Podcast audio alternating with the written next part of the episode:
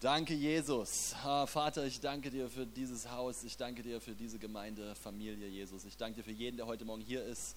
Herr Jesus, ich danke dir, dass du ein Wort vorbereitet hast, Jesus, in der Kraft des Heiligen Geistes, nicht in Menschenweisheit, Herr, nicht in Gerede, Jesus, sondern in Erweisung des Geistes und der Kraft, in großer Gewissheit, Herr Jesus, in nachfolgenden Zeichen und Wundern, Transformation des Lebens, Jesus, was wirklich ein Wort in Vollmacht, Herr Jesus, ein, ein Wort in Vollmacht, weil es direkt vom Himmel kommt, Jesus, in unsere Herzen spricht, uns verändert, Herr Jesus, transformiert, unser Denken erneuert, Vater, Lügen rausschmeißt, Jesus. Ich danke dir, Vater, dass Gedanken, die sich gegen deine Erkenntnis erheben, einfach hinweggepustet werden, Herr, mit der Leichtigkeit, Herr, des Windes deines Geistes, Jesus. Ich danke dir dafür, Heiliger Geist, dass du hier bist.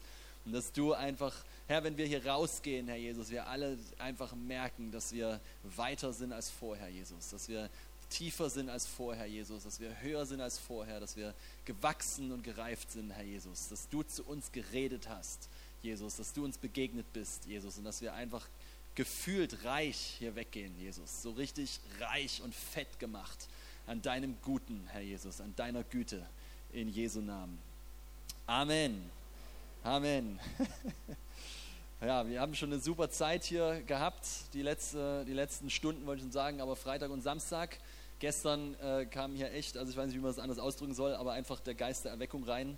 Und äh, Gott wirkte einfach, ja. Und das ist, was wir lieben. Das ist, das ist worum es geht. Es geht um ihn.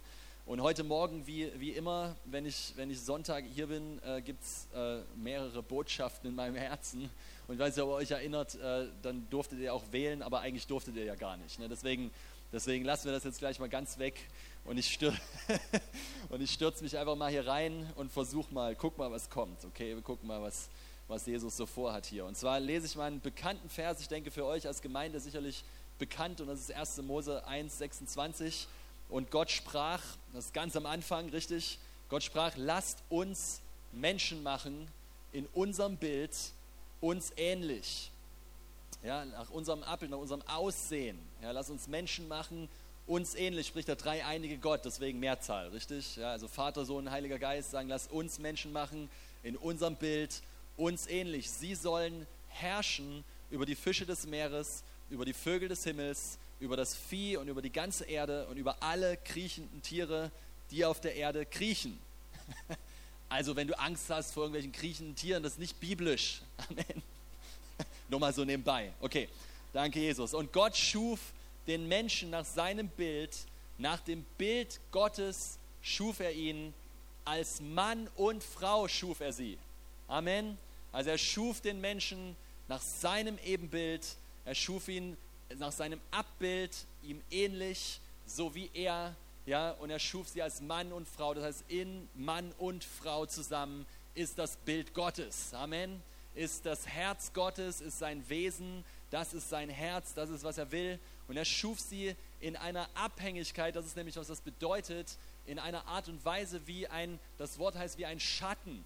Das heißt also, es ist abhängig von dem, der es erschaffen hat. Ohne ihn geht dieses Bild nicht. Die Welt versucht krampfhaft zu sein wie Gott. Ich weiß nicht, ob dir das mal aufgefallen ist. Versucht krampfhaft Gott zu sein. Ja, wenn du, äh, ich bin manchmal so im Fitnessstudio und lese da so die, die, die äh, Überschriften der Zeitungen, die da so rumliegen und du findest überall so Überschriften, die könnten manche Predigtitel sein. Ja, also wirklich. Es ist so, so ne, wie man glücklich wird und, und mehr Glück durch Loslassen und zufriedener entdecke das Göttliche in dir und solche Stories. Ja, die, die findest du da. Ich habe das schon mal gesehen, so richtig, so richtig. Aber das, was ist der entscheidende Unterschied? Der Unterschied ist all das ohne Gott.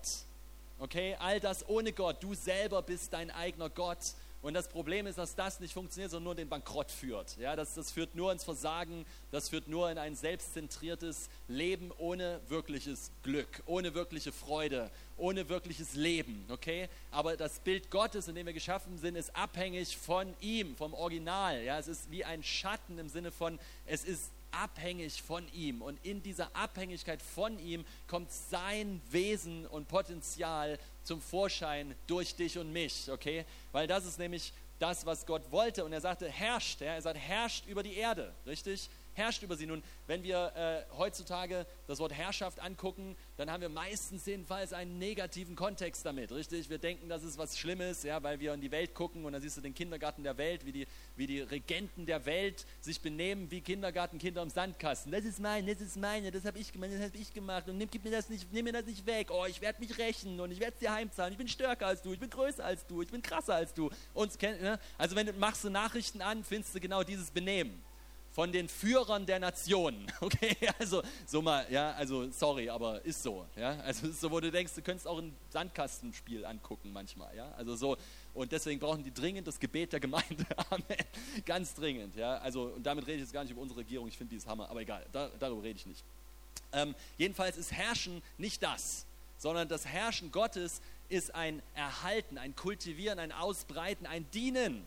Es ist ein Dienen, es ist eine, ein Herz, was das, was es bekommen hat, benutzt für Gutes. Nicht um zu beherrschen, unterdrücken, unterwerfen, Macht ausüben, ja, irgendwie kontrollieren, manipulieren. Das hat nichts mit der Herrschaft Gottes zu tun, absolut gar nichts. Sondern es ist, was er, was wir bekommen haben, einsetzen zum Guten für die anderen. Und so geht es nämlich auch weiter in Vers 28. Und Gott segnete sie.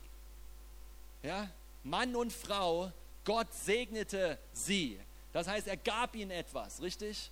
Was? Er gab ihnen etwas, damit sie diesen Auftrag ausführen können. Und Gott sprach zu ihnen: Seid fruchtbar und vermehrt euch und füllt die Erde und macht sie euch untertan. Da hast du es wieder eben nicht in einem Unterdrückungswahn, ja, weil wir nicht wissen, wer wir sind und weil wir so minderwertig sind und uns besser fühlen wollen und deswegen andere runtermachen müssen, damit wir uns besser fühlen. Das ist nicht der Plan Gottes. Und das ist auch nicht Gott, weil Gott hat das nicht nötig, weil eins kann ich dir sagen, Gott hat keine Identitätsprobleme. Er sitzt nicht im Himmel und fühlt sich heute ganz schlecht und brauchte gerade deine Anbetung, damit sein Selbstwertgefühl ein bisschen hochkam. Ja? Das ist nicht unser Gott. Amen. Es ist nicht, das ist nicht das, was er tut und das ist nicht, wer wir sind und das braucht keiner machen und das macht sowieso keinen Sinn. Amen. Das ist ja, ekelhaft. Ja. Seid fruchtbar und vermehrt euch und füllt die Erde und macht sie euch untertan und herrscht über die Fische des Meeres. Gut, darüber könnte man mal eine Offenbarung kriegen. Und über die Vögel des Himmels und über alle Tiere, die sich auf der Erde regen. Richtig? Er segnete sie und sprach zu ihnen, seid fruchtbar und vermehrt euch. Nun, was, der, was wir daraus gemacht haben ist, und ich bin jetzt nicht dagegen, ich weiß nicht, wie es euch geht, hier in unserer Gemeinde gibt es ein paar Leute, die, die nehmen das ganz dolle wunderbar wörtlich und haben bis fünf Kinder und haben immer noch Lust auf mehr. Und ich denke mir so, wow, ja, zwei reichen uns schon, aber so, das, ist ein, da, ja, das, das ist auch eine Art davon, aber das ist nicht, worum es eigentlich wirklich geht. Wusstet ihr das? Es ist nicht darum, dass du irgendwie ohne Verantwortungsgefühl, ohne gedankliches irgendwas so tak, tak, tak, tak, tak und wenn eins kommt, kommt eins und wenn nicht, dann nicht. Ja?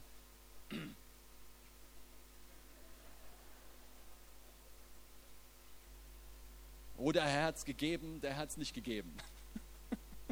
Das ist nicht gemeint damit. Wisst ihr, was damit gemeint ist? Das Bild Gottes soll auf der Erde ausgebreitet werden. Seid fruchtbar und vermehrt euch. Heißt nicht unbedingt, kriegt Millionen Kinder immer weiter und diese Kinder machen dann lauter Blödsinn, aber Hauptsache, wir haben uns vermehrt, sondern vermehre das Bild Gottes auf der Erde. Er setzte sie in den Garten, richtig? Diesen Garten in Eden. Es ist übrigens ganz interessant, dass es gar nicht Garten Eden sofort heißt, sondern er setzte diesen Garten in Eden. Und dann sagt er ihnen, diesen Garten sollen sie bewahren und ausbreiten, richtig? Sie sollen darin, sollen sie diesen Garten ausbreiten. Und dann nannte er ihn Garten Eden. Was zeigt mir das im Zusammenhang mit dem ganzen Text und natürlich auch später noch, was Jesus uns so sagt über das Reich Gottes, dass wir berufen sind, die Erde zu erfüllen mit diesem Bild Gottes, richtig? Welches ist Liebe zuallererst, weil Gott ist Liebe, richtig? Du bist geboren aus Gott, heißt es. Du bist also aus Liebe, Agape-Liebe, ja, nicht selbstsüchtige Liebe, Agape-Liebe, die, die selbstlose göttliche Liebe. Aus ihr sind wir neu geboren worden. Es ist Gott aus ihm heraus, er ist diese Liebe. Das ist das Bild Gottes und dieses Bild Gottes soll durch Mann und Frau, durch die Gemeinde, durch dich und durch mich ausgebreitet werden auf dem Planeten. Amen. Und zwar, was soll ausgebreitet werden? Die Herrschaft Gottes. Die Herrschaft Gottes ist was? Es ist die gute Regierung eines guten Vaters, der nur das Beste will für seine Kinder, richtig? Das ist die Herrschaft Gottes. Das heißt, dort gibt es nicht die Herrschaft des Teufels, dort ist die Herrschaft Gottes. Dort ist nicht die Herrschaft von Tod, Zerstörung, Raub, Unterdrückung, Krankheit, Sünde und so weiter, sondern es ist die Herrschaft des Königs Jesus Christus, der all das unter seine Füße unterworfen hat, richtig? Und wir dabei sind, diese Unterwerfung auszuführen, richtig? Weil er ist gekommen, die Werke des Teufels zu vernichten. 1. Johannes 3,8, richtig? Und wir, wir, jetzt wartet er, heißt es im Hebräer, worauf wartet er, bis alle seine Feinde zu seinen Füßen gelegt wurden, richtig? Nun, wer macht das denn? Wer macht das? Du und ich, ja? Weil wir das Werk, was er vollbracht hat, ausführen. Wir sind die ausführende Gewalt auf dieser Erde. Wir herrschen. Amen. Was aber bedeutet das? Das ist jetzt nur das Vorgeplänkel, okay? Das ist nur, um euch so ein bisschen hineinzuholen und ein bisschen Fundament zu bauen nochmal. Äh, aber was heißt das denn? Das heißt, Jesus Christus ist der Herr. Jesus Christus ist der Herr. Nun, das ist jetzt, jetzt wird es richtig interessant, okay? Jetzt wird es gut. Ihr könnt euch anschnallen, das wird nochmal heftig heute Morgen. Es ist ein, wenn Jesus Herr ist, dann muss es ja bedeuten, jemand anderes ist es nicht.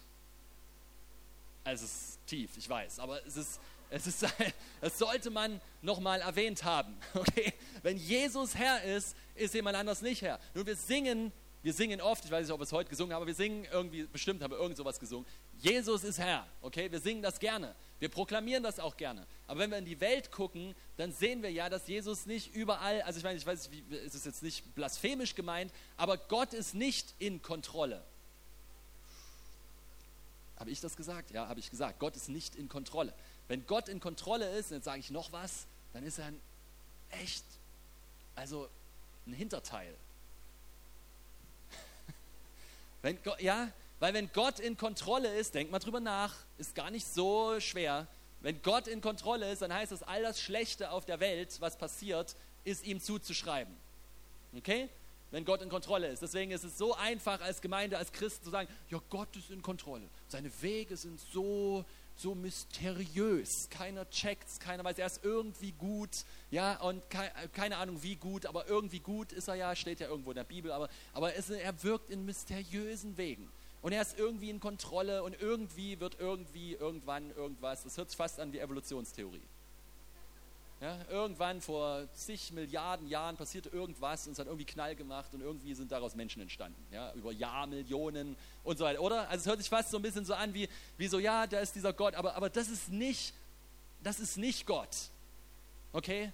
Das ist nicht, und, und jetzt kommen wir zurück zu dem Punkt, wenn wir sagen, Jesus ist Herr, aber um uns rum sehen wir Situationen und Umstände und da ist Jesus nicht Herr. Was bedeutet das denn für unser Leben, wenn wir sagen, Jesus ist Herr? Nun, es ist eine ganz einfache Reflexion eigentlich. Es bedeutet, Jesus ist Herr.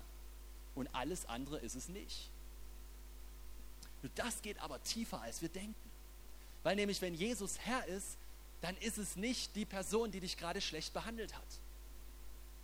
Wenn Jesus Herr ist, dann ist es nicht dein Minus auf dem Bankkonto. Wenn Jesus Herr ist, dann ist es nicht die Millionen auf deinem Bankkonto. Wenn Jesus Herr ist, dann ist es nicht die Wirtschaftslage.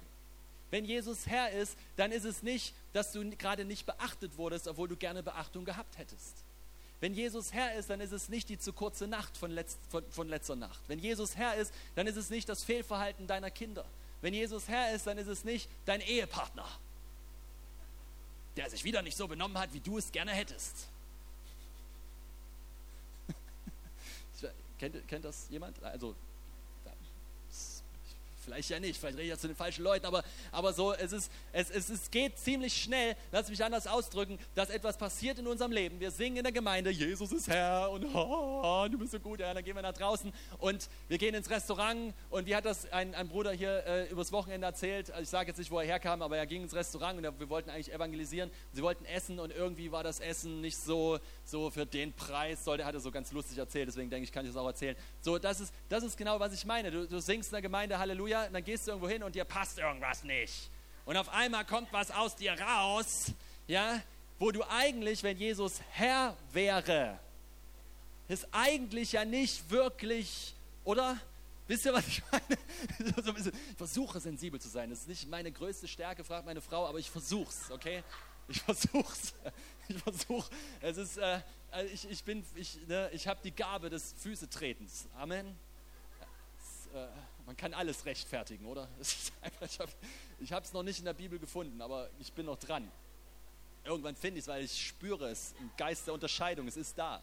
Es ist da. Es ist irgendwie da. Also es muss da sein.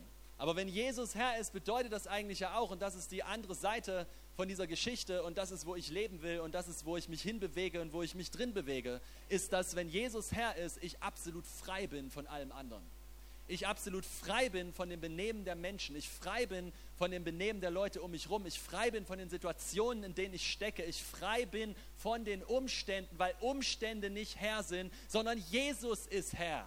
Und wenn wir davon sprechen, dass das Bild Gottes die Erde erfüllt, dann geht es nicht nur darum, dass wir eine Perspektive der Transformation unserer Gegend haben, sondern es geht zuallererst mal darum, dass du eine Perspektive der Transformation von deinem Leben hast, dass dein Leben aussieht wie Jesus Christus. Weil nämlich, wenn dein Leben transformiert ist, dann wirst du automatisch verändern, mit was du in Kontakt kommst. Amen. Das heißt also, deine persönliche Transformation führt zu einer Transformation deiner Umgebung. Und damit haben wir jetzt wieder ein Problem.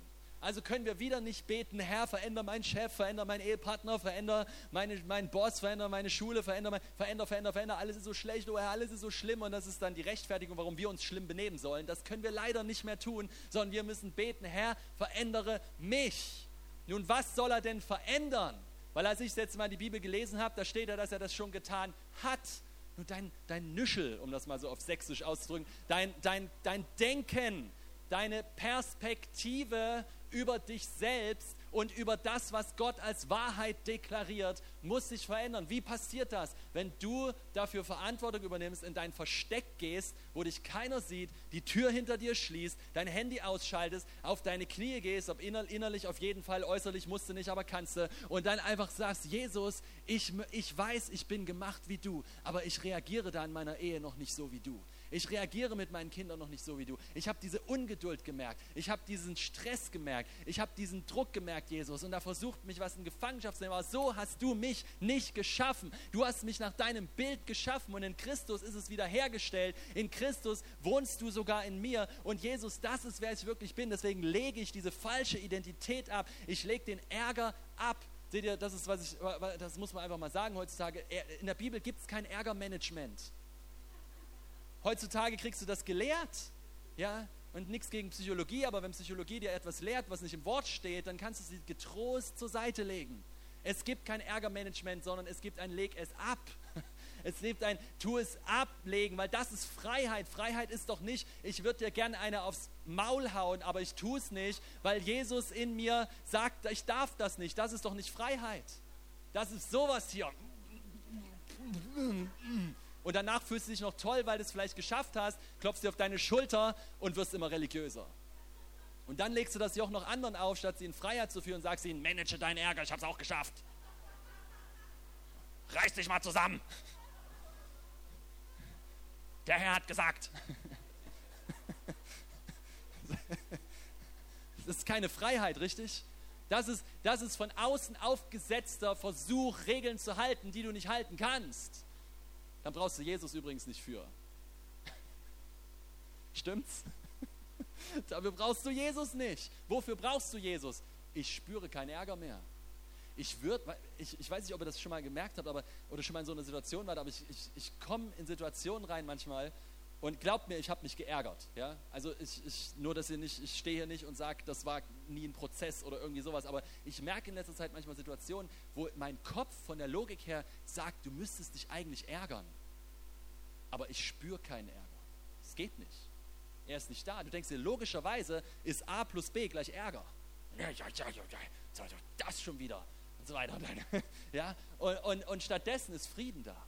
Nun, ich glaube, dass wir als Gemeinde lernen müssen, im Frieden zu leben. Im Frieden zu leben bedeutet, an einem Ort zu leben, der im Himmel ist. Und von dort zu leben. Ich meine, das sind so einfache Sachen. Ich weiß, es sind erste Weltprobleme, aber du bist irgendwo unterwegs im Auto und du bist schon sowieso spät dran und dann kommt auch noch ein, ein, ein Traktor, der 20 fährt vor dich und du hast keine Chance zu überholen. Du könntest überholen, du hast genug PS unter der Haube, aber es geht nicht. Und du bist sowieso schon spät dran. Nun, in letzter Zeit kommt ein Gedanke in mich rein. Ich sage so, ja und? Nichts kann mich aus deiner Ruhe bringen, Jesus. Weil warum soll ich mich jetzt stressen und mich aufregen? Jetzt kommt ein. Stattdessen kamen folgende Gedanken zu mir.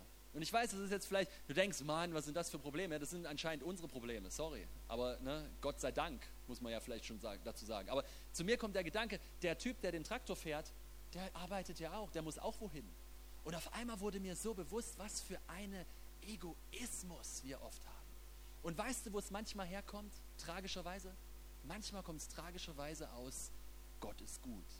Weil wir denken, dass wir jetzt immer zuerst drankommen.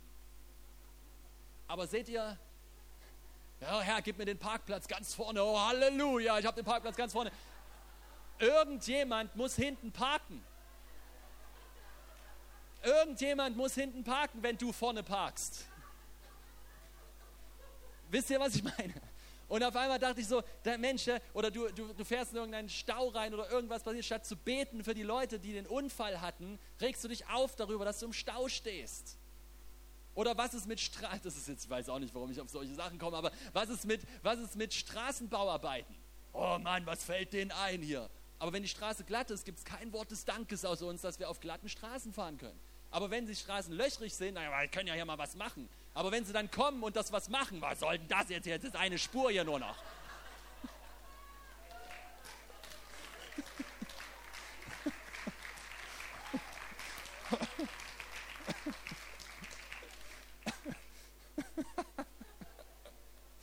Oh Mann, gut, dass Gott uns liebt, sagen. Gut, dass er, gut, dass er nicht frustriert ist mit uns. Aber mir ist aufgefallen, mir, mir ist in diesen Kleinigkeiten aufgefallen, wie, wie egoistisch wir oft denken, wie selbstzentriert, wie es nur um uns geht. Und das ist doch kein Wunder, dass wir dann nicht Platz machen für den Nächsten. Ja, wenn, uns, wenn man sich irgendwo anstellen muss. Die anderen Leute vor dir müssen auch stehen. Manche kommen hinter dir, müssen noch hinter dir stehen. Mann. Ja, das ist ein, das ist ein so, und, und, ich, und ich spreche nicht von oben auf euch herab, ja, also es ist einfach nur eine, eine Erkenntnis, die man so manchmal merkt. Und wenn wir im Frieden Gottes bleiben, wenn wir in der Ruhe Gottes bleiben, wenn wir in der Realität bleiben, dass Jesus Herr ist und nichts anderes, dann passiert was. Nämlich das Bild Gottes erfüllt diese Erde. Seht, es ist nicht immer so kompliziert. Es ist nicht immer so das große Ding, das gewaltige Ding. Es ist vielleicht einfach nur, dass dich jemand schlecht behandelt und du voller Liebe und ohne Anstoßen, ohne Frustrieren, ohne jetzt werde ich dir aber zeigen, ich habe auch was drauf und so weiter. Und ich, ja, oh, wenn, du, wenn, du, wenn das verschwindet, verbreitest du das Reich Gottes und das Bild Gottes auf dieser Erde. Weil die Welt nicht so reagiert. Die Welt reagiert nicht so. Die Welt reagiert frustriert, beleidigt, eingeschnappt. Dir zahle ich es heim. Ja? Wenn dir jemand, Jesus sagt, wenn dir jemand das, das, das Kleid nimmt, gut, das, kein, gut, das musst du an die Frauen gehen. also, naja, er meinte natürlich die Kleidung richtig, weil die Männer haben damals auch Kleider getragen. Die hatten noch Identität, die Leute.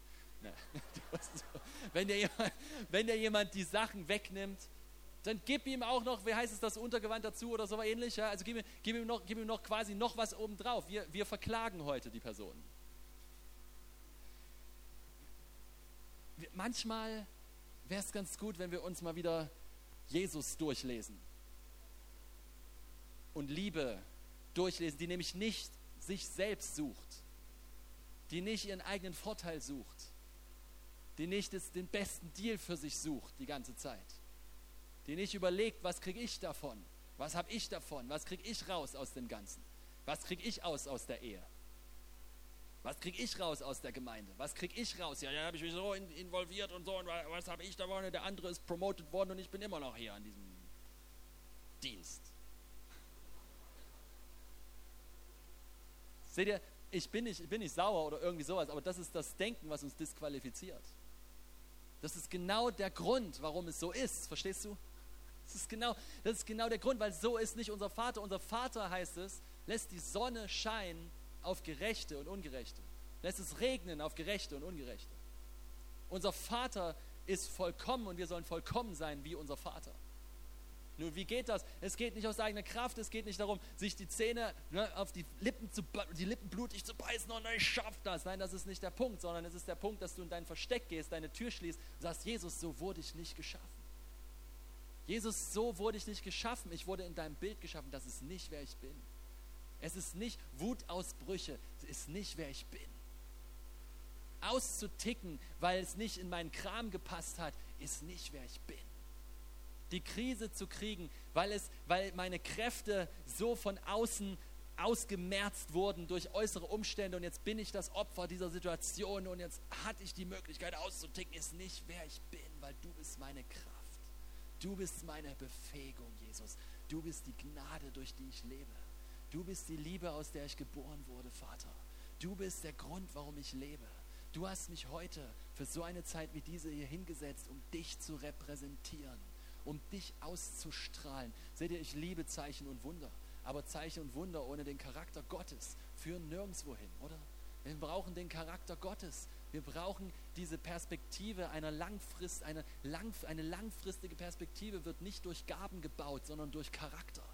Eine langfristige Perspektive ist im Durchhalten auch von Schwierigkeiten und Widrigkeiten. Warum? Weil man vor dem Publikum des einen lebt und nicht für sich selbst und nicht um gesehen zu werden und nicht um beklatscht zu werden, nicht um Geld zu verdienen. Wisst ihr, letztens, ich habe so, ein, so eine Überführung, so eine, so eine, oh, ich liebe, ganz soll ich, soll ich euch mal sagen, ich liebe die Überführung meines Vaters. Ich liebe seine Zurechtweisung, hört sich furchtbar an, lass es mich anders ausdrücken, seine, seine Erziehung.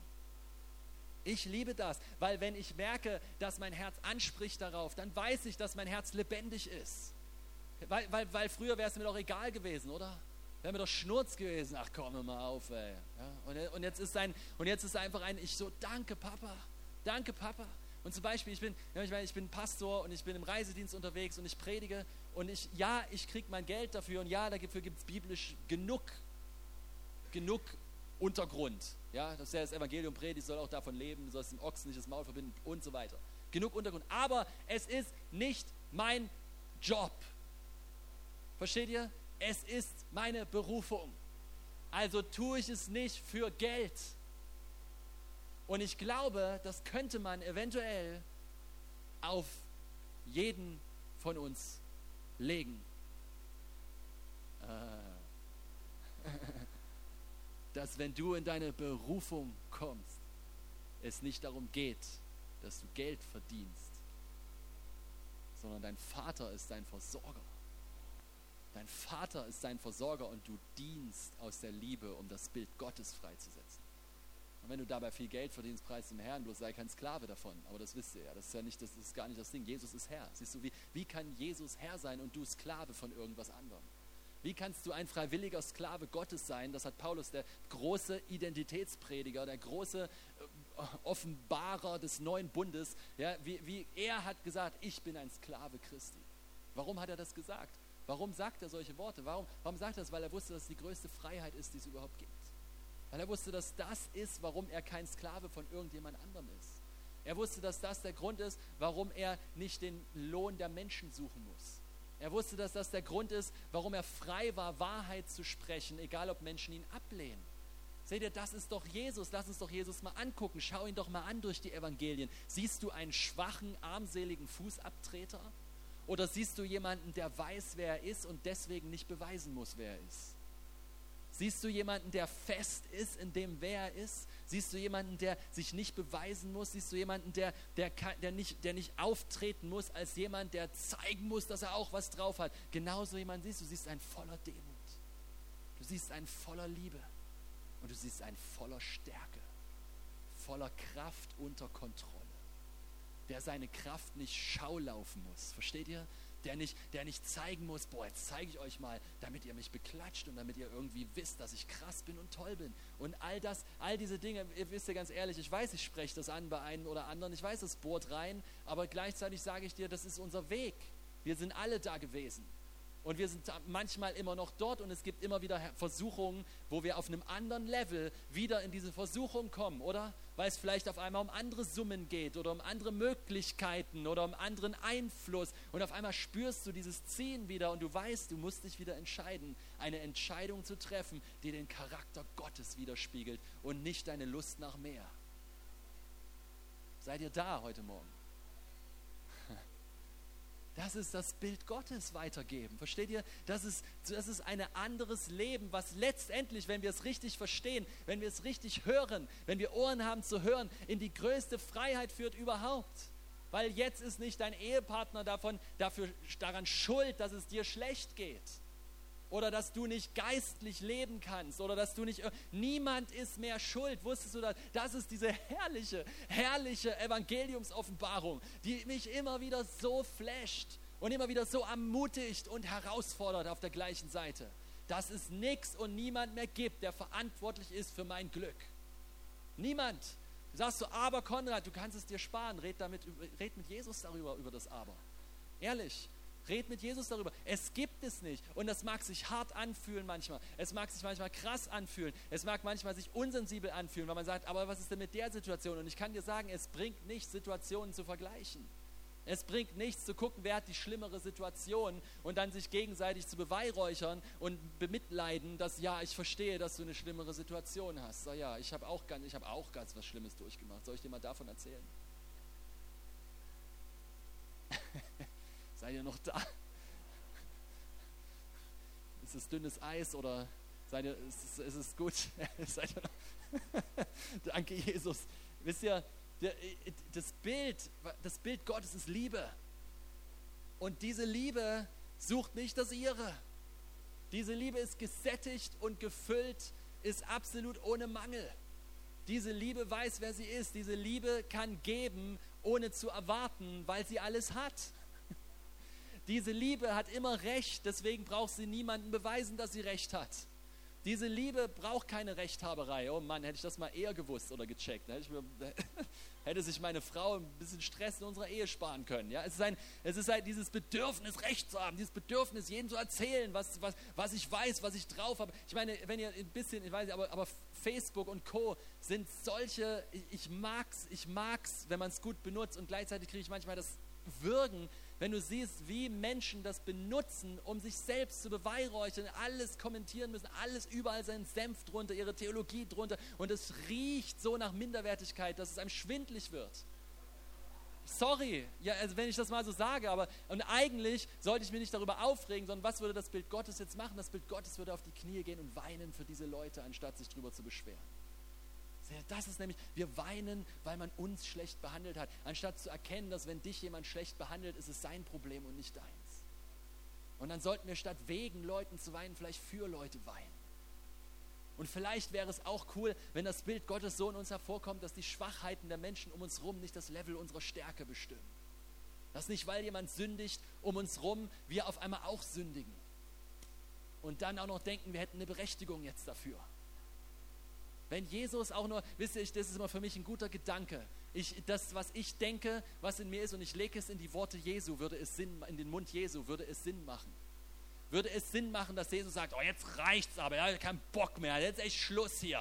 Ja, lege ich mein Leben nieder und ich kriege immer noch keine Ehre von diesen Idioten hier. Also Vater, ah, kann, die können selber ihr Kreuz nehmen, ey, ich gehe. So, da, da ist eine gewisse Ernsthaftigkeit hier drinne weil wir manchmal in unseren Ehen solche Gedanken zulassen. Jetzt reicht es mir aber. Nun, ich weiß, es ist ein kritisches Gebiet. Minenfeld. aber ich mag das Risiko. Danke, Jesus. Amen. Weil, weil Gott ist größer. Wir sagen, alles ist möglich, oder? Alles ist möglich. Wie wäre es, wenn wir den Selbstfokus, und ich bete, äh, bitte versteht mich, ich hoffe, ihr hört mein Herz, ich bin selber auf dieser Reise. Ich sage nicht, ich mache es immer perfekt, aber ich merke eine Veränderung, wo Gott mich verändert und eine Kraft und eine Sicherheit und eine Klarheit in mein Leben bringt, die so unerschütterlicher, immer unerschütterlicher wird. Und ich sage nicht, dass ich möchte, dass es ständig geprüft wird. Ich sage das nicht. Aber ich merke, dass Situationen, wo ich im letzten Jahr noch so war, dieses Jahr anders aussehen. Und zwar nicht, weil ich gucke, was würde Jesus tun, sondern weil ich es bin. Die Gnade ohne Transformation ist keine Gnade. Gnade ist Befähigung zu göttlichem Leben. Gnade ist, die uns lehrt, so zu leben wie Christus. Gnade ist, was, uns, was, was diesen Charakter Gottes in uns hervorbringt und diesen perfekten Vater, von dem es heißt, seid vollkommen, wie euer Vater vollkommen ist. Dieses Level, was du nie schaffst, Nie, nie, nie, nie. Kannst gleich aufgeben. Und einfach sagen, danke Papa, durch deine Gnade und deinen Heiligen Geist, du veränderst mich. Ja, du kannst es, du kannst in dein Versteck gehen und nicht, nicht, nur, nicht nur einfach proklamieren, sondern die Realität hinter dem suchen, was du proklamierst. Die Wahrheit, die frei macht. Ich bin geschaffen in deinem Bild. Die Liebe ist ausgegossen in mein Herz, Vater. Ich danke dir, dass ich nicht mich selbst suchen muss. Ich danke dir, Vater, dass ich nicht im Selbsterhaltungstrieb unterwegs sein muss. Ich danke dir, dass ich keine Furcht haben muss vor zu wenig. Ich danke dir, dass ich geben kann, weil ich aus deiner Fülle empfangen habe. Vater, ich danke dir für deine Güte, die mein Leben ausmacht und dass deine Realität mich immer mehr erfüllt und was immer gegen mich kommt, was immer Gefühle sind, die ich spüre, ich bleibe in deiner Wahrheit, Vater. Ich bleibe in deiner Schönheit. Ich bleibe in deinem vollbrachten Werk. Ich bleibe in dem, was du aus mir gemacht hast und es kommt immer mehr hervor, damit das Bild Gottes die Erde erfüllt, damit der Garten Eden, wisst ihr, was Eden heißt? Eden heißt Wonne. Der Geist ist der Wille Gottes, weil das sollte uns glücklich machen, oder? Ist Wonne, die sich ausbreitet. Nun stell dir vor, wir wären alle Menschen. Stell dir vor, die Gemeinde, das wären alles Menschen, die nicht zuerst sich selbst suchen. Stell dir vor, sie wären wie Jesus. Stell dir vor, sie würden nicht im Mangeldenken rumwandeln und die ganze Zeit suchen, wie sie ihr Ding kriegen und ihre Sache kriegen und ihren Dienst kriegen und ihren sowas, sondern sie wären Diener. Stell dir vor, es wäre Eden. Es wäre Wonne. Es wäre Freude. Es wäre Leichtigkeit. Es wäre nicht Ellbogenmentalität und wer ist besser als der andere und wer kriegt auch mal das Mikro und wer, wer hat mehr See, wer hat mehr geheilt, wer hat mehr prophezeit, wer hat diese Neid und Eifersucht würden zum Fenster rausfliegen. Seid ihr noch da? Das ist eine, ich, ich hoffe, dass es euch trifft, okay? Ich, wirklich, ich hoffe und bete, dass es dich trifft. Es heißt in der Apostelgeschichte, es ging ihnen durchs Herz.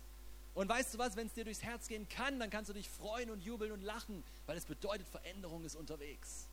Veränderung ist unterwegs und Veränderung ist gut. Veränderung ist gut. Veränderung ist kein Feind. Veränderung ist kein Feind. Veränderung ist unser Freund. Amen. Veränderung ist unser Freund. Das Bild Gottes will sich ausbreiten und du hast in der Liebe Gottes alles, was es braucht und du brauchst nicht mehr Menschen gebrauchen für dein Glück. Weißt du, das ist so ein... Wenn du weißt, dass in der Liebe du hast, was es braucht, du zur Fülle gebracht bist, brauchst du nicht mehr andere Menschen, damit sie dich glücklich machen. Jetzt kannst du anfangen zu geben, statt zu nehmen. Du, aber Konrad, das ist doch ein Geben und ein Nehmen. Du solltest es anders ausdrücken. Aber Konrad, es ist doch ein Nehmen und ein Geben. Deswegen sage ich, konzentriere dich mal nicht auf das Nehmen. Gott hat dir gegeben. Und jetzt benutze nicht Menschen. Seht ihr, manchmal wünsche ich mir, bevor Leute heiraten, wenn man das reinbringt, dann würden ihre Ehen wahrscheinlich in den ersten Jahren nicht so viel Stress haben. Warum heiraten wir manchmal? Wir heiraten manchmal, damit der andere uns was gibt, was wir denken, was uns fehlt. Ich glaube nicht, dass das das ist, was Gott am Anfang sagen wollte, als er gesagt hat, ich schaffe dir eine Gehilfin, dir ähnlich. Da, da, da, war nicht ein Adam, der rumrannte und ich brauche, ich brauche, oh, ich brauche, oh, ich kann nicht leben ohne das, oh, ich brauche. Und Gott sagte, okay, komm, ich gebe dir was. Ja.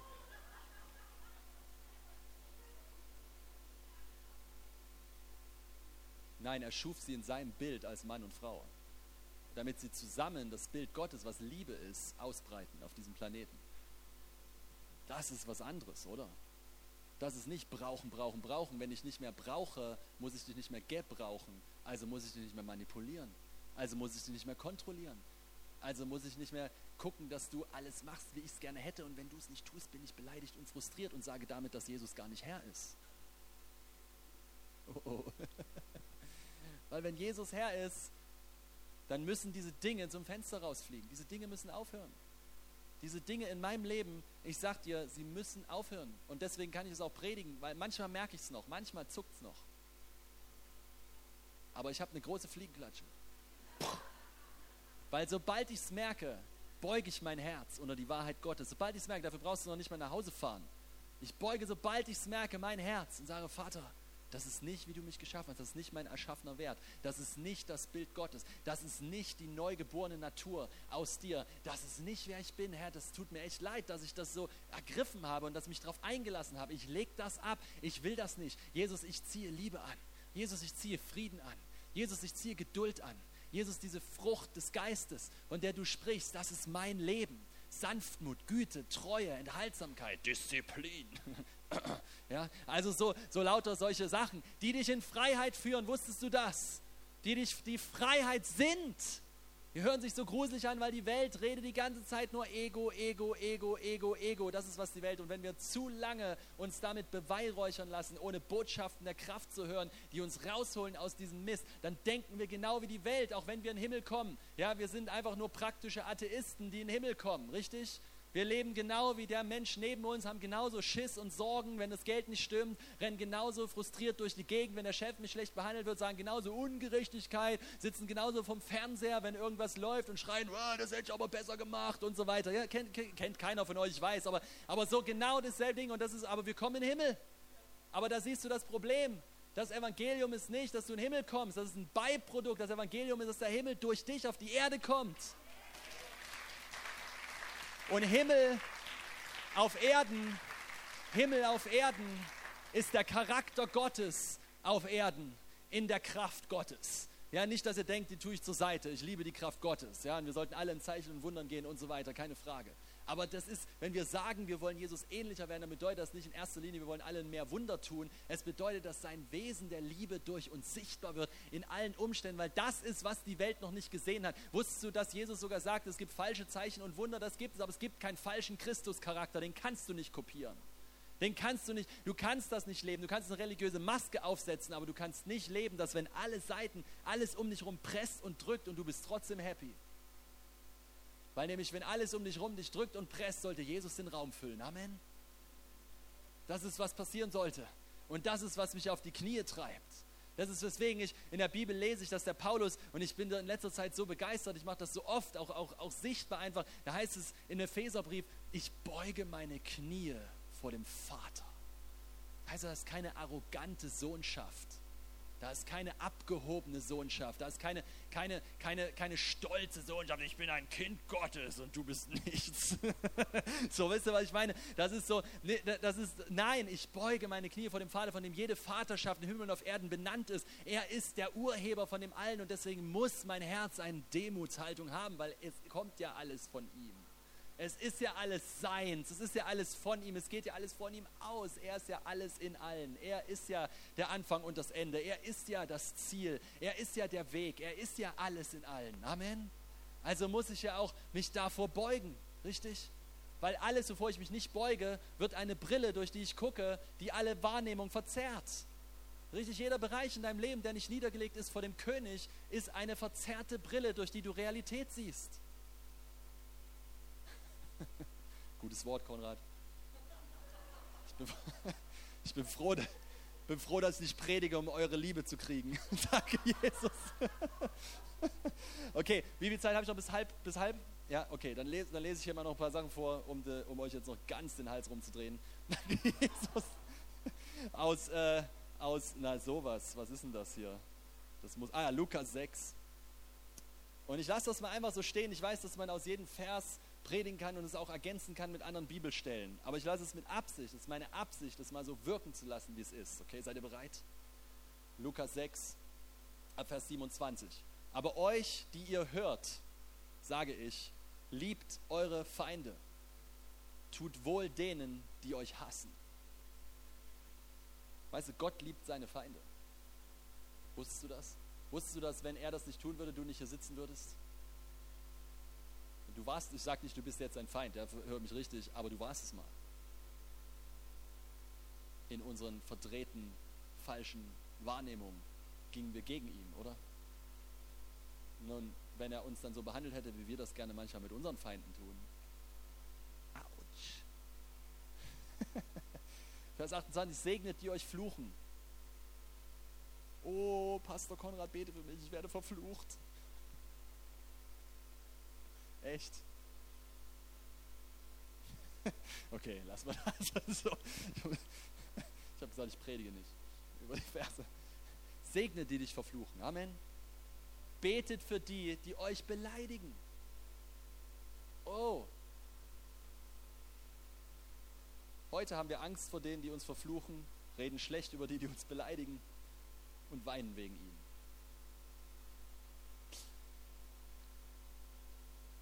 Vers 19.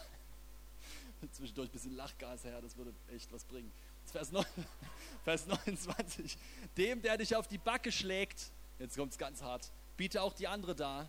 Und dem, der dir den Mantel nimmt, verweigere auch das Untergewand nicht. Da haben wir es. Heute zeigen wir so eine Person an. Okay, Vers 30, gib jeden, der dich bittet. Ups. Und dem, der dir das Deine nimmt, fordere es nicht zurück. Was soll man dazu sagen? Ich weiß auch nicht. Ich lasse es einfach mal so stehen. Vers 31, und wie ihr wollt, dass euch die Menschen tun sollen, tut ihnen ebenso. Vers 32, und wenn ihr liebt, die euch lieben, was für einen Dank habt ihr? Denn auch die Sünder lieben, die sie lieben. Und wenn ihr denen Gutes tut, die euch Gutes tun, was für einen Dank habt ihr? Auch die Sünder tun dasselbe. Und wenn ihr den Leid, von denen ihr wieder zu empfangen hofft, was für einen Dank habt ihr? Auch die Sünder leihen Sündern, damit sie das Gleiche wieder empfangen. Das ist auch wieder im ersten Weltproblem wieder. Ja, es ist so, wenn ich weiß, wer von euch fahren bestimmt ein paar Motorrad und normalerweise grüßen die sich so, ja, mit so einem Handzeichen. Und ich mache das total gerne. Ich grüße jeden Motorradfahrer, aus Versehen manchmal auch Rollerfahrer. Ich tue dann nach Buße, aber weil die sehen manchmal so aus wie Motorrad und dann sagen, ups. okay, lass. Also was ich sagen will ist, ich grüße und manchmal und ziemlich oft sogar wird man nicht zurückgegrüßt. Und dann hört man in der Motorradszene so dieses, dieses Reden, so diese arroganten Leute, ja, ich grüße. Und dann, dann gibt es so, so Wettbewerbe, wer fährt Harley, wer fährt BMW, wer fährt das. Und ich denke so, Kindergarten sind wir wieder, aber egal. Und dann, aber ich grüße immer weiter und dann erinnere ich mich daran, erinnere ich mich daran, dass Jesus sagt, sowas hier, wenn ihr grüßt, nur die euch zurückgrüßen. Was habt ihr für einen Lohn? Und deswegen grüße ich immer, wenn die nicht zurückgrüßen, fängt Lobpreis-Session an auf dem Motorrad. Danke Jesus, er hat mich nicht zurückgegrüßt. Weil das ist, das ist die Welt, versteht ihr? Das ist aber diese andere Reaktion. Da siehst du, wie dein Denken in solchen Kleinigkeiten, ich meine, ich weiß, es gibt wirklich ernsthafte Probleme, aber hier scheint es besser zu verstehen in diesen Kleinigkeiten, richtig? Weil da ist es, da ist es nämlich, ja, der hat mich nicht gegrüßt, da kommt das hoch. Ja? Oh, jetzt grüße ich auch keinen mehr. Stell dir vor, Jesus wäre so zu dir. Du hast einen kleinen Fehler gemacht. Jesus denkt, Jesus denkt, Idiot, was soll das? Wann checkst du es eigentlich endlich? Jetzt, ich, ich segne dich nicht mehr, ich habe keinen Bock mehr. Du machst ständig Mist damit, ey, nee, jetzt reicht's. Schluss. Schließ den Himmel zu. wenn, Gott, wenn Gott auch nur eine Sekunde so wäre, wie wir manchmal denken, wären wir alle nicht hier. Wenn Gott so ein Gerichtsspuckender wäre, wie wir es manchmal sind, dann wäre nicht Jesus gekommen, sondern Feuer und Schwefel und Pech. Wisst ihr? Versteht? Hört ihr mein Herz? Und ich hoffe, ihr merkt, dass ich nicht, ich bin echt nicht frustriert oder, oder irgendwie sowas. Ich hoffe, ihr, ja, also, okay. Äh, weiter geht's. Doch liebt eure Feinde und tut Gutes und Leid, ohne etwas wieder zu erhoffen. Und euer Lohn wird groß sein und ihr werdet Söhne des Höchsten sein. Denn er ist gütig gegen die Undankbaren und Bösen. Was für ein Gott erfüllt mich mit Ehrfurcht, sowas zu lesen. Ehrlich, was für ein Vater, der selbst in seinen verlorenen Kindern immer noch sieht, wer sie von Anfang an sein soll. Oh, seht ihr, das ist nämlich, was dahinter steht. Er sieht, er weiß, sie sind verloren, aber er spricht beständig zu ihrem wahren Wert. Sonst wäre er nicht an dieses Kreuz gegangen und hätte bewiesen, was jeder von uns wert ist. Siehst du, so wie er zu dir an deinem dunkelsten Tag niemals deine Dunkelheit aufdeckt, sondern immer zu deinem wahren Wert spricht, zu deiner wahren Identität, zu deinem wahren Leben. Er vergisst nicht an deinem dunkelsten Tag, wer du wirklich bist. Und genauso tut er das auch mit den Menschen, die ihn noch gar nicht kennen. Was für ein Vater. Seid nun barmherzig, wie auch euer Vater barmherzig ist und richtet nicht und ihr werdet nicht gerichtet werden und verurteilt nicht und ihr werdet nicht verurteilt werden. Lasst los und ihr werdet losgelassen werden. Gebt und es wird euch gegeben werden. Ein gutes, gedrücktes und gerütteltes und überlaufendes Maß wird man in euren Schoß geben. Denn mit demselben Maß, mit dem ihr messt, wird euch wieder gemessen werden. Er sagte aber auch ein Gleichnis zu ihnen, kann etwa ein Blinder einen Blinden leiten? Werden nicht beide in eine Grube fallen? Seht ihr, und das ist das Ding. Dieses Leben der Liebe Gottes ist so radikal anders. Und manchmal denke ich, ich habe es nur, ich habe nur leichtes berührt. Wisst ihr, manchmal denke ich so, boah, aber genau das ist ja nicht schlimm, sondern das treibt mich in seine Gegenwart, in mein Zimmer, in die Tür, die ich schließe hinter mir, wo ich sage, Gott, danke, dass du mich transformierst. Danke, dass du dein Denken in mir immer mehr hervorbringst. Danke, dass du mich zu dem Ehemann machst, den ich in deinem Bild, in deinen Augen, in deinem Herzen schon bin und dass ich meine Frau lieben kann, wie du die Gemeinde liebst. Danke, Herr, dass ich ein guter Leiter sein kann, der dein Herz weitergibt. Danke, Jesus, dass du mich transformierst, dass die Dinge und Schwachheiten um mich herum nicht dazu führen, dass ich selber sündige, sondern dass deine Stärke durch mich zum Vorschein kommt, dass deine Liebe sichtbar wird. Danke, Vater, dass das dein Wunsch ist und dein Herz. Und deswegen, wenn du das Wollen schenkst, dann schenkst du auch das Vollbringen. Danke, Vater, dass du es in mir hervorbringst durch deinen Heiligen Geist. Danke, Herr, dann lass ich, und seht ihr, hier ist der Punkt, wo, wo noch ein kleiner Tipp zum Ende, wo wir dann manchmal die Krise kriegen und wieder abrutschen in so ein selbstgerechtes Macher, selbermacher Christentum, Selbstveränderungschristentum. Das ist es nicht. Ja, Jesus Christus ist kein, Jesus zu folgen ist kein Moralclub, ist nicht irgendein ein Selbstverbesserungsprogramm, ja, sondern Jesus zu folgen ist Gnade, Jesus zu folgen ist Beziehung, Jesus zu folgen ist Freundschaft mit Gott, der dich verändert. Und wo, wenn du so ein Gebet gebetet hast, wie ich es gerade hier gebetet habe, ein Gebet, was ich in meinem Versteck bete, wenn du nicht zuguckst, ja, wenn ich so ein Gebet bete, dann weiß ich, dass er dieses Wollen geschenkt hat. Dann weiß ich also auch, dass er das Vollbringen schenkt. Dann weiß ich, dass er durch seinen Geist in mir wirkt, was vor ihm wohlgefällig ist, damit er alle Ehre kriegt. Und dann bedeutet es, ich kann das im Glauben ablegen und vertrauen und glücklich sein und muss nicht in einer Selbstschau durch die Gegend laufen. Oh, bin ich schon so weit, bin ich schon so weit, sondern sondern ich weiß, er tut es. Er tut es. Er tut es. Und deswegen, ihr Lieben, deswegen, ihr Lieben, bleibt, bleibt's entspannt. Könnt ihr das sehen? So, so krass und scharf und schneidend diese Botschaft manchmal ist, bleibt es entspannt, weil es nicht darum geht, dass du sie umsetzt, sondern dass du damit vor deinen Vater kommst. Und dass du dich beugst vor ihm und dein Herz niederlegst und sagst, Vater, hier bin ich hier bin ich, ich will dein Bild auf der Welt ausbreiten. Ich will deinen Frieden auf der Welt ausbreiten. Ich will deine Liebe auf der Welt ausbreiten. Ich will sein wie du in dieser Stärke, in dieser Radikalität, in dieser Liebe, in dieser Demut. Ich will wandeln wie du, weil du hast mich dafür gemacht und geschaffen. Es bedeutet, es ist möglich und es bedeutet, es ist eigentlich das Normalste auf der Welt. Amen. Wow. Lass uns zusammen beten. Danke, Jesus. Könnt ihr aufstehen, wenn ihr, wenn ihr könnt. Danke, Jesus. Danke, Vater. Danke, Heiliger Geist. Vater, und ich danke dir für alle anderen, die heute Morgen hier sind. Und ich danke dir für deine große Liebe für jeden von uns, für deine unendliche Geduld, für deine großartige Freundschaft, für deine Treue, selbst wenn wir untreu sind, Herr. Herr Jesus, du bist so wunderbar, du bist so anders. Und wir wollen heute Morgen sagen, wir wollen eine Gemeinde sein, Herr, eine Gemeinde, die dich repräsentiert, die dich repräsentiert, die in der Freiheit lebt, die du erkauft hast. Jesus, die sagt, du bist Herr und Menschen sind es nicht. Du bist Herr und Umstände sind es nicht. Du bist Herr, Geld ist es nicht. Du bist Herr, mein Nachbar ist es nicht. Du bist Herr, meine Mitschüler sind es nicht, meine Kommilitonen sind es nicht, ja, mein Chef ist es nicht, mein Lehrer ist es nicht, du bist Herr, Jesus. Und das kannst du einfach mal über dir aussprechen. Dein Ehepartner ist auch nicht Herr. Danke, Jesus. Das ist für den einen oder anderen eine ganz gute Nachricht. Danke, Jesus. Danke, Vater. Ja, dann lass einfach, bete einfach, bete einfach, leg ihm einfach hin. Wenn du unter Wutausbrüchen leidest, ich möchte dir sagen heute Morgen, das ist nicht, wer du bist, es ist nicht, wer du bist. Leg es ab. Trenn dich davon. Sag Goodbye, Wutausbrüche. Jesus, ich leg dir meine Seele hin. Heile sie. Stell sie wieder her. Ich gebe dir meine Ansprüche, meine Erwartungen, meine Forderungen an meine Mitmenschen. Ich gebe dir meinen Mangel, Jesus. Ich gebe dir mein Mangelgefühl, dass du es füllst. Kommt Leute, betet, gebt es ihm ab. Gebt ihm eure Mangelgefühle. Es ist eine Lüge. Es ist eine Lüge. Du brauchst nicht, dass die Menschen dir alles hinterhertragen und alles machen, was du gerne hättest, damit du glücklich bist. Das ist eine Gefangenschaft, ihr Lieben. Das ist keine Freiheit. Freiheit ist, wenn du sein kannst wie Jesus in jeder Situation, in jedem Umstand. Egal, was gegen uns kommt, egal, was gegen uns kommt, egal, egal. Jesus ist Herr. Halleluja. Jesus ist der Herr. Jesus Christus ist der Herr. Danke, Jesus.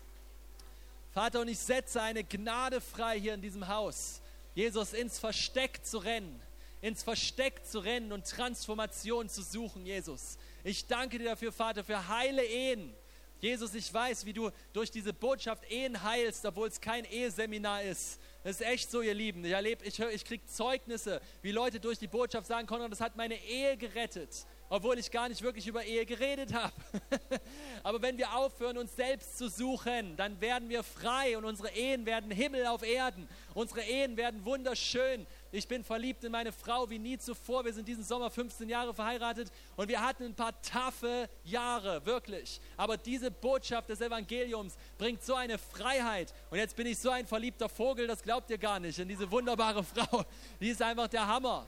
Und es war, und wir sagen uns gegenseitig, wir sagen uns gegenseitig so, boah, du hast dich so verändert. Ich sage, nein, du hast dich so verändert. Und wir beide haben die Entscheidung getroffen, nicht mehr einander zu verändern, sondern Veränderung bei uns zu suchen. Und jetzt denken wir beide, die, der andere hat sich mehr verändert als wir, als ich. Hammer. Danke, Jesus. Danke, Jesus. Also Gott segne euch. Vater, ich danke dir für diese herrliche Gemeinde. Ich danke dir für diese Freude in diesem Haus. Ich danke dir, dass deine Augen auf diesem Haus sind, Jesus. Und ich danke dir, dass die Eutin, Ostholstein und die Enden der Erde verändern werden, Jesus. Herr, dass Leute ausgehen, Christus ähnlich wie du, wie du, Vater, in deiner Liebe und in deiner Kraft und in deiner Herrlichkeit. Jesus, ich danke dir dafür, Vater, von ganzem Herzen. Halleluja.